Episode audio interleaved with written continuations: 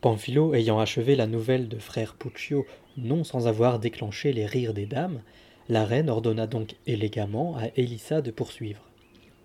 Celle-ci prit la parole sur un ton plutôt réservé, sans intention méchante cependant, mais plutôt par vieille habitude. Nombreux sont ceux qui croient, parce qu'ils savent beaucoup de choses, que les autres sont des ignorants, et qui souvent, croyant berner les autres, se retrouvent en définitive bernés par leurs propres victimes. C'est pourquoi j'estime qu'il faut être fou pour vouloir tester sans nécessité les ressources de l'intelligence d'autrui. Mais comme tout le monde ne partage peut-être pas mon opinion, je veux vous raconter, obéissant ainsi à l'ordre qui m'a été donné de prendre la parole, l'aventure d'un chevalier de Pistoia. Il y avait à Pistoia, dans la famille des Vergellesi, un chevalier nommé Francesco, homme très riche, très sage et perspicace, mais on ne peut plus avare par ailleurs.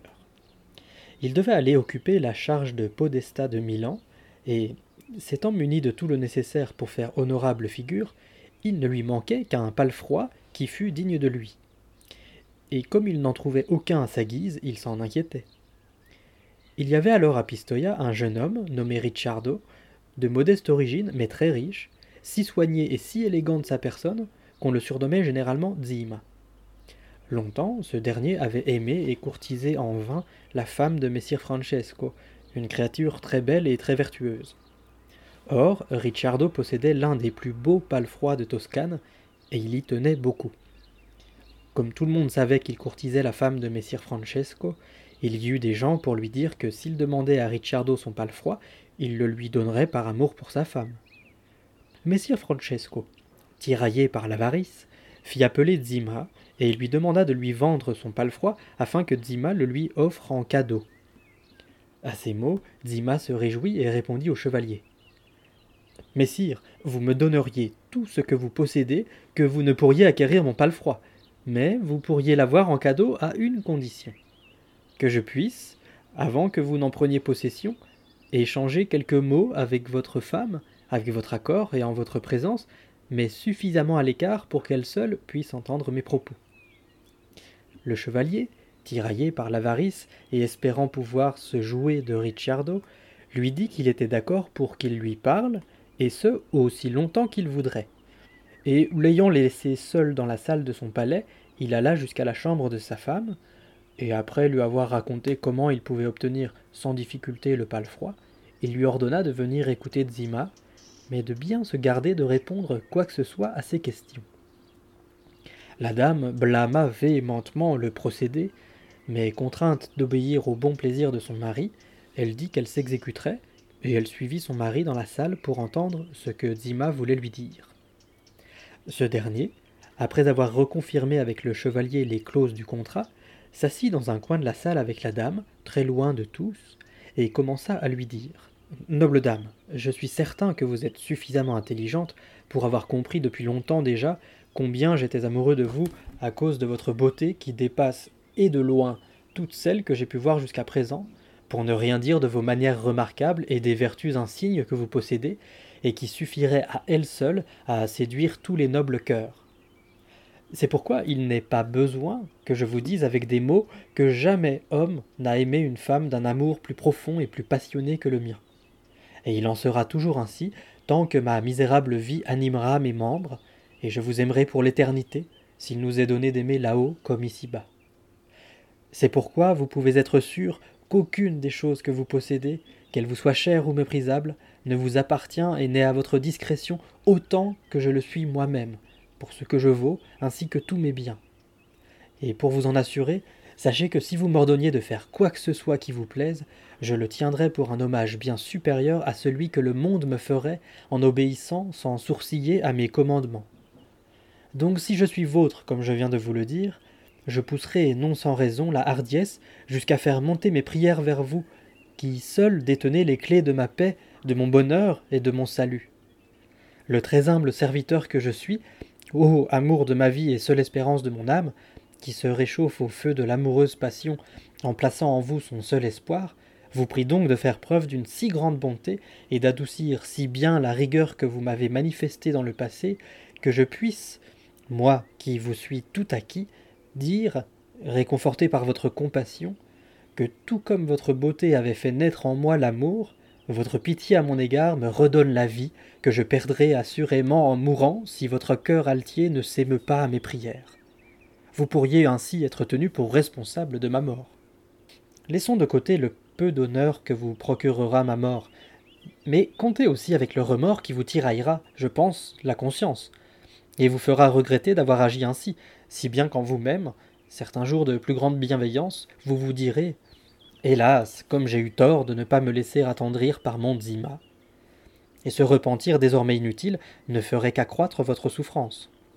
C'est pourquoi, pour vous éviter ce tourment, ayez pitié de moi aujourd'hui où vous pouvez encore me tendre une main secourable, et soyez miséricordieux envers moi avant que je ne meure, car vous seul pouvez me rendre le plus heureux ou le plus malheureux des hommes.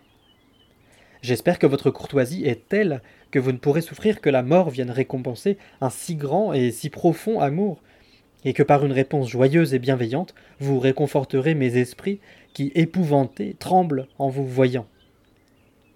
Puis il se tut, ayant laissé échapper quelques larmes de ses yeux après avoir poussé de très profonds soupirs, et il commença à attendre que la noble dame lui réponde. La dame, que ni la cour assidue, ni les joutes, ni les aubades ou autres démonstrations semblables auxquelles s'était livré Zima par amour pour elle n'avaient ému, commença, ébranlé par la tendresse des mots prononcés par cet amant passionné, à percevoir ce qui lui était resté jusqu'à présent étranger, à savoir le sentiment d'amour.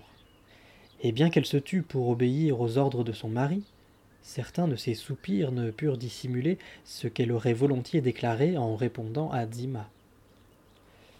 Dima avait attendu pendant un moment, et ne voyant venir aucune réponse, il s'étonna, puis prit conscience du stratagème mis au point par le chevalier.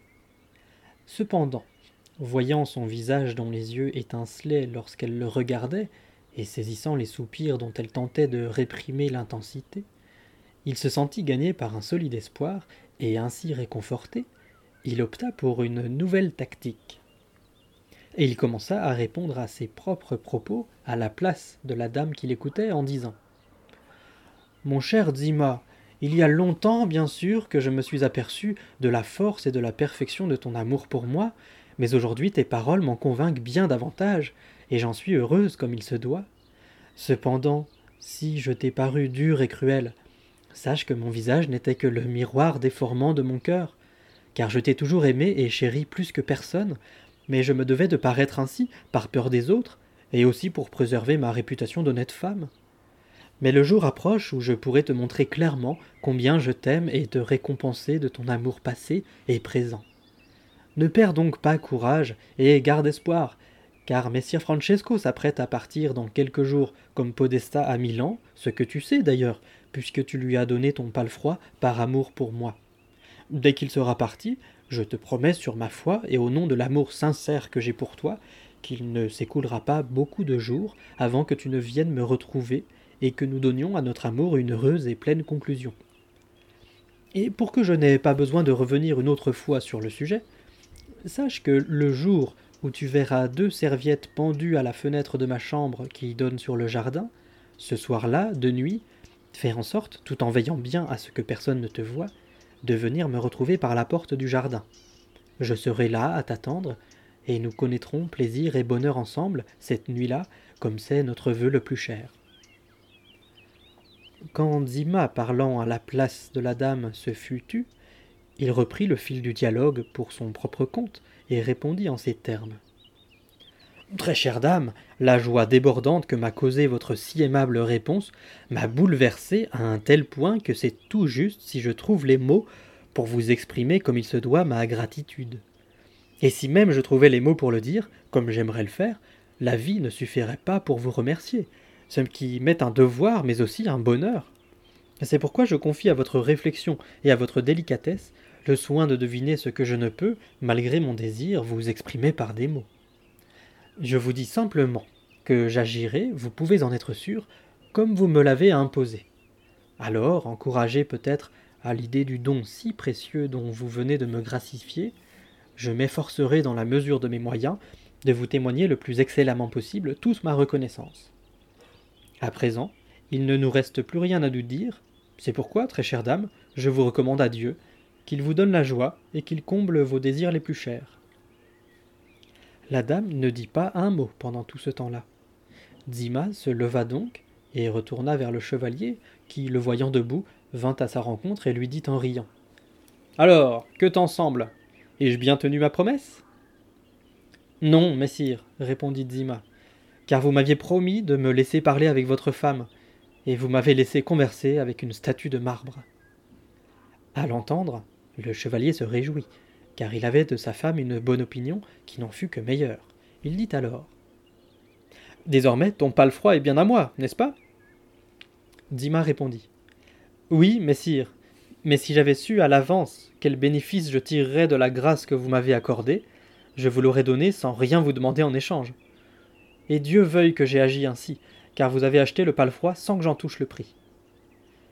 Le chevalier se mit à rire de cette remarque, et ayant désormais un palefroid, il se mit en route quelques jours après pour Milan, où il allait occuper la charge de podesta.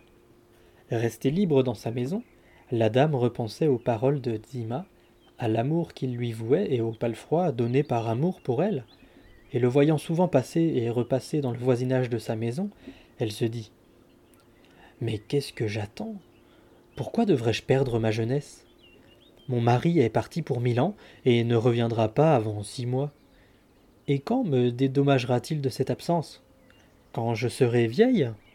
Et puis, en outre, quand trouverai-je un amant comme Dima Je suis seule, je n'ai personne à craindre. Je me demande pourquoi je refuse le bon temps alors qu'il m'est offert. L'occasion ne se présentera pas toujours à moi, comme c'est le cas aujourd'hui. Personne ne le saura jamais, et puis, même si la chose devait se savoir, il vaut mieux agir et se repentir que de ne rien faire et se repentir. Ayant ainsi réfléchi, elle mit un jour deux serviettes à la fenêtre du jardin, comme Dumas le lui avait suggéré.